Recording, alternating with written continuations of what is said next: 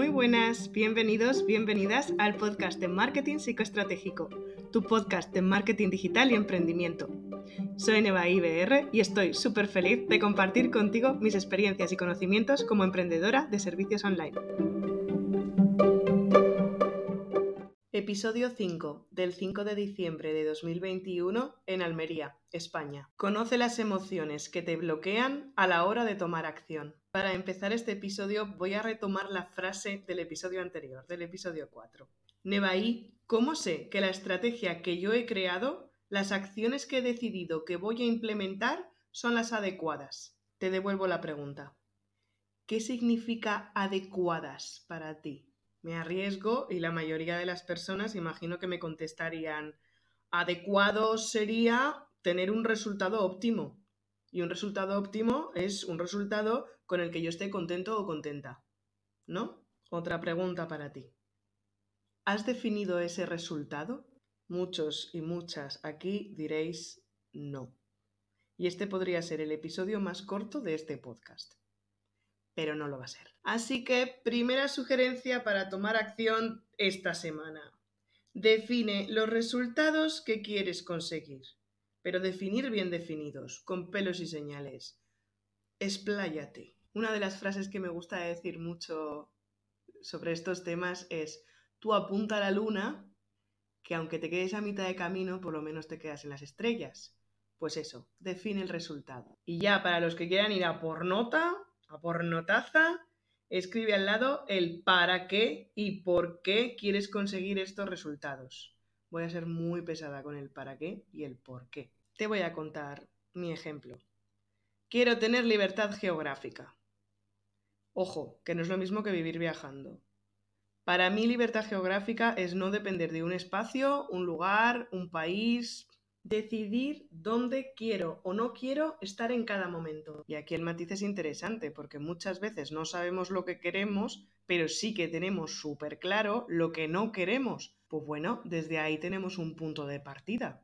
Eso también nos vale. De hecho, prácticamente toda esta historia comienza más por un sé lo que no quiero que sé lo que quiero pero lo que sí que tenía claro que la libertad geográfica era una de las cosas que yo quería. Así que para conseguirlo tuve que decidir y definir una serie de acciones. La primera es la que os conté en el episodio 2 de romper mi orgullo de Nevaila independiente y pedirle dinero a mi padre. Con ello conseguí matricularme en una formación en la que aprendí a definir el propósito de vida, a reconocer mis valores principales. Los valores ya están en nosotros, lo que tenemos que hacer es reconocerlos.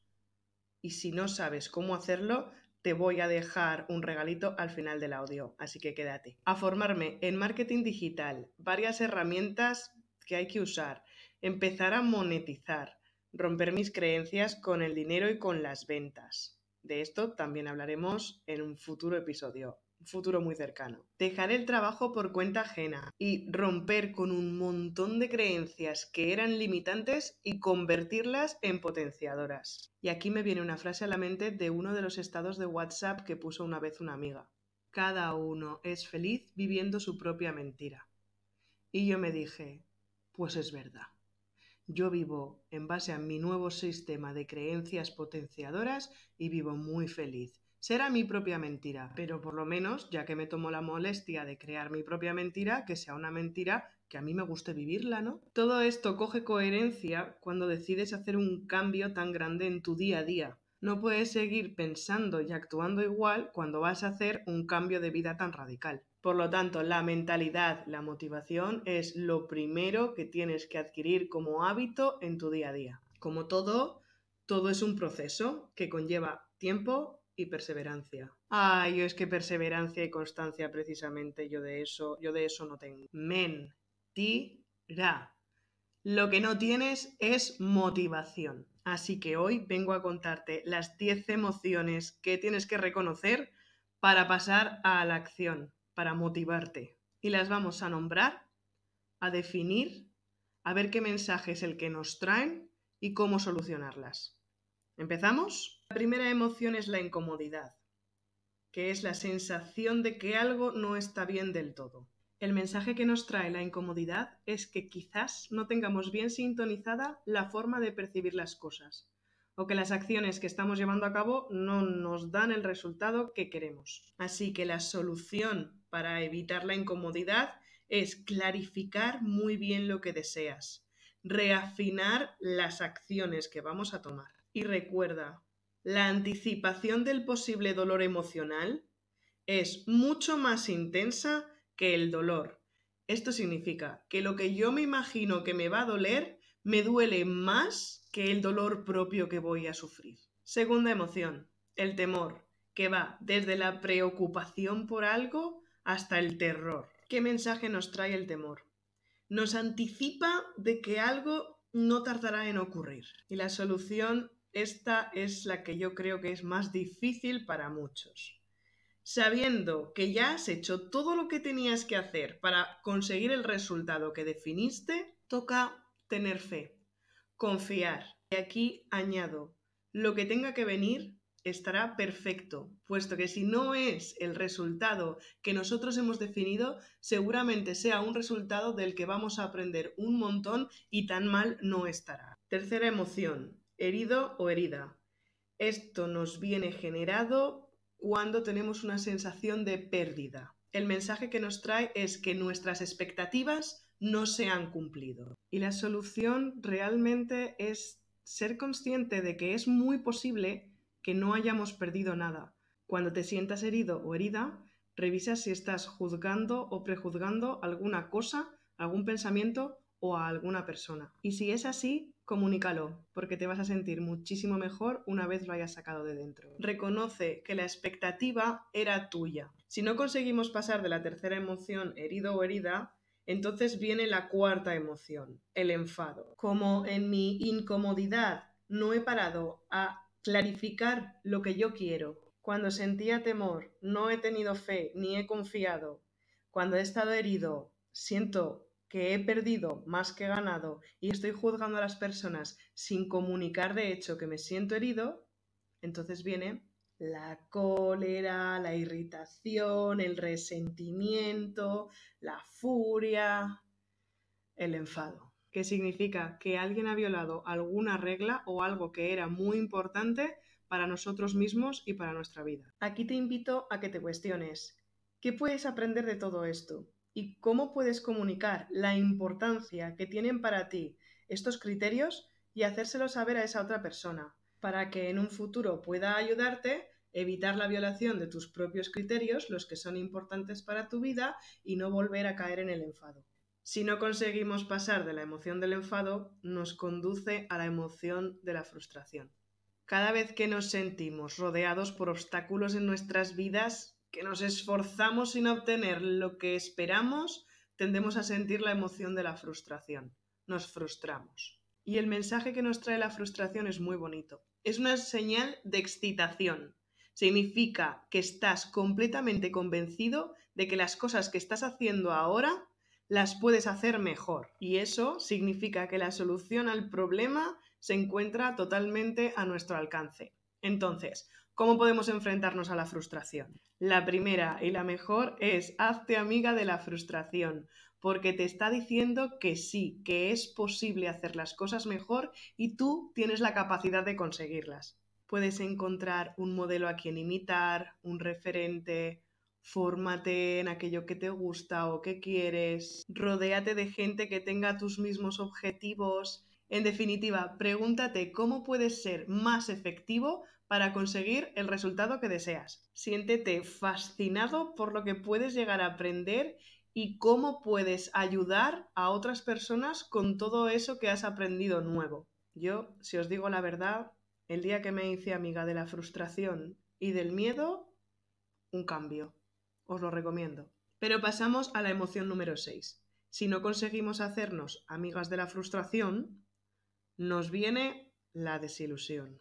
Esta es la emoción más destructiva si no la afrontas con rapidez es esa emoción de sentirte desinflado, de que algo se va a escapar para siempre. Y esta la viví yo, me acuerdo perfectamente, con uno de mis primeros proyectos. El mensaje que nos trae es que no se va a producir una de las expectativas que teníamos.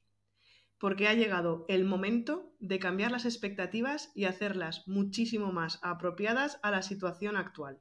Así que la solución para la desilusión podría ser establecer un objetivo, algo que sea muchísimo más inspirador que el anterior. Y date cuenta de que tal vez te estés juzgando demasiado pronto. Muchas veces queremos tener el resultado para ya, cuando realmente tenemos que pasar un proceso hasta conseguir ese resultado. El hecho de que yo lo quiera para ya no significa que ya lo vaya a tener. Ser consciente de que esa impaciencia lo único que nos va a traer es más impaciencia y más dolor y por lo tanto muchísima menos motivación porque si todavía no te has dado cuenta, la impaciencia es el asesino de la perseverancia y por lo tanto de la motivación.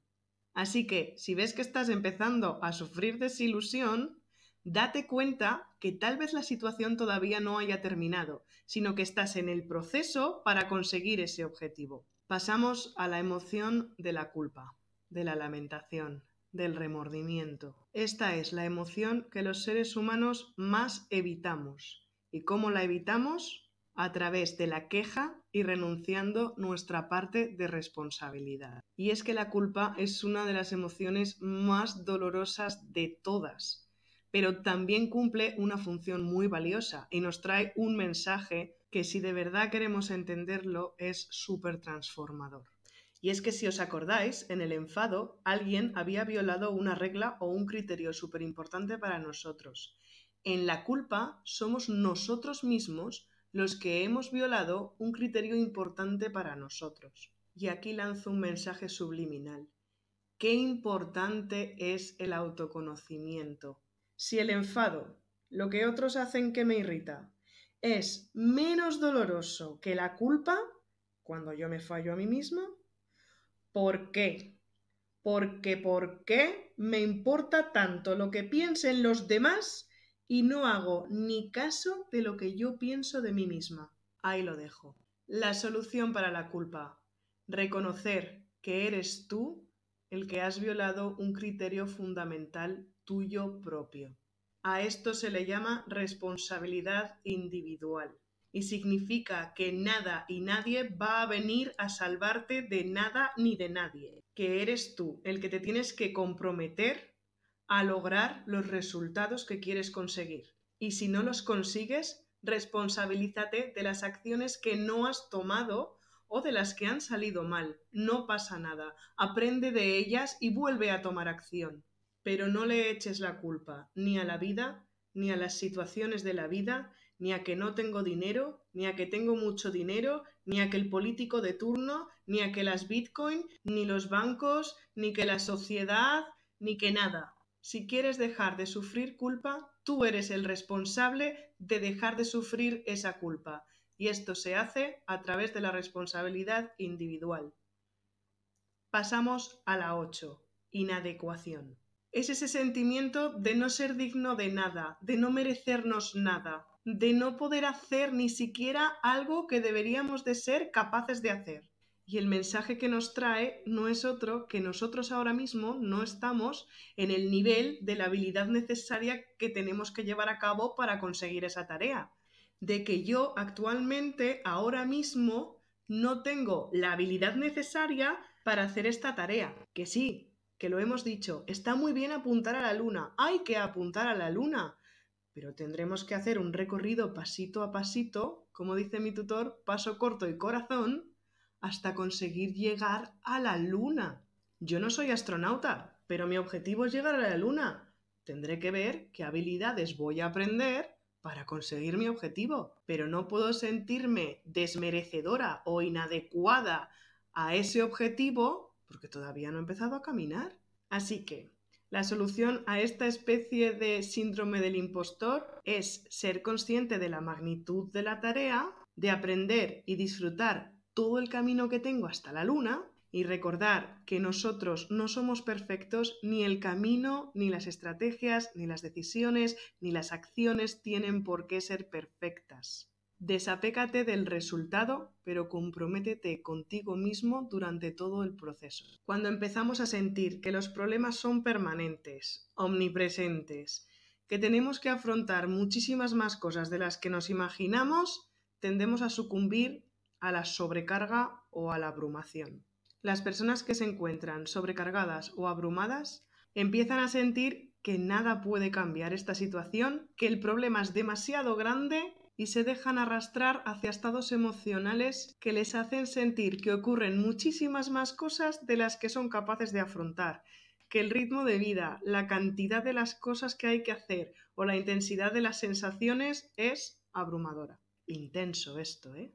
Intenso. El mensaje que nos transmite esta preocupación es que necesitamos volver a evaluar lo que realmente es importante para nosotros. Parar, evaluar y quitar muchas de las cosas que realmente no son importantes en nuestra vida. ¿Os acordáis del episodio 3 del vídeo de las Big Rocks? Os recomiendo que os lo veáis otra vez porque tiene mucho que ver con esta emoción. Yo lo asocio mucho al momento crisis. Y para mí crisis es algo positivo, porque implica un cambio y un cambio siempre implica crecimiento personal.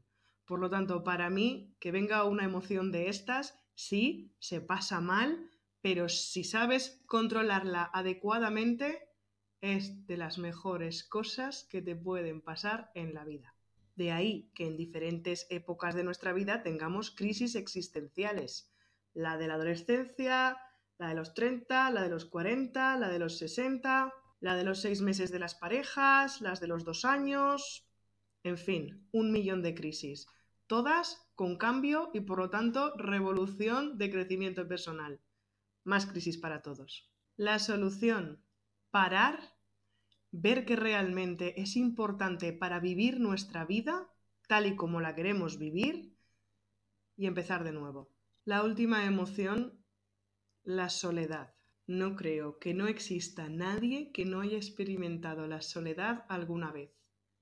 Cualquier cosa que nos haga sentirnos solos, incluso cuando estamos rodeados de gente. El mensaje que nos trae es que también tenemos que rodearnos de gente afín a nuestro estilo de vida. Como he dicho antes, incluso estando rodeados de gente podemos sentir soledad y es que no todo el mundo, ni todos los grupos, ni todas las comunidades van a entender de todas las cosas que tú quieres compartir. Por lo tanto, rodearte de diferentes grupos afines a tus hobbies o a tu estilo de vida es la clave para evitar sentirse en soledad. Identifica qué tipo de relación necesitas. Una relación íntima, una relación de emprendimiento, una relación de hobbies, una relación familiar. Cada uno una diferente. ¿Cuál de las áreas de tu vida es en la que te sientes más solo? Y obviamente no solamente se queda en me pregunto esto y me respondo. No, ahora toca acción, como siempre. Si yo reconozco mis necesidades, pero no pongo acción para satisfacerlas, ¿qué sentido tiene? Váyate la neva hoy te has puesto intensita. Bueno, a veces es necesario, estas herramientas, estas emociones, no solamente son válidas para tu crecimiento personal, sino que también puedes detectar qué emoción es la que está viviendo tu avatar en ese momento y sabrás cómo activar la acción para que tu avatar deje de sufrir incomodidad, temor, estar enfadado, frustración, desilusión, culpa. Esto sirve tanto para ti como para ayudar a tu avatar a salir de esa zona de confort en la que se ha metido. Así que te invito a que vuelvas a escuchar esto tantas veces como lo creas necesario o tantas veces como quieras, que reconozcas las diferentes emociones que están en ti y que pongas una solución para salir de ahí y empezar a accionar, empezar a motivarte para poder llegar a la luna al infinito y más allá. Y sí, no me he olvidado, antes te he dicho que tenía un regalito para el final de este episodio. Aunque algunos ya os conoceréis la historia, en la crisis que os he comentado antes de uno de mis primeros proyectos, dejándome llevar por un montón de sensaciones y un montón de todas estas emociones que hemos estado hablando hoy, creé un cuaderno con un ejercicio basado en muchos de los aprendizajes que he adquirido durante todo este tiempo. Lo titulé El orden a partir del caos e hice una primera versión Y atención, acabo de terminar la segunda versión del orden a partir del caos. Es completamente gratuita y la encontrarás en el email que he enviado para recordarte los enlaces de este episodio. Además de darle una vuelta al diseño, he creado una lista de Spotify para que os podáis inspirar y un vídeo con un juego súper revelador para que podáis definir vuestros valores principales. Además, desde ahora mismo he abierto cinco plazas para el grupo beta del nuevo programa de Mastermind de Marketing Psicoestratégico, porque tu talento es tu responsabilidad y no tienes que aprender de todo el marketing del mundo para darle la visibilidad que merece. Se acabó eso de emprender perdido y en soledad. Si esto resuena contigo, te dejo el enlace de registro a la lista de interesados en las notas del podcast y en la bio de Instagram de Marketing Psicoestratégico. Si te registras, te llegará un email con toda la información de este programa, aunque en futuros episodios no os libráis de que os cuente más. Un beso, un abrazo, un mimo y hasta el domingo que viene. Si te ha gustado este episodio, puedes suscribirte a mi canal de YouTube, seguirme en Spotify o suscribirte en la newsletter de nevaibr.com para que cada domingo te envíe el episodio nuevo de la semana. Gracias por estar al otro lado.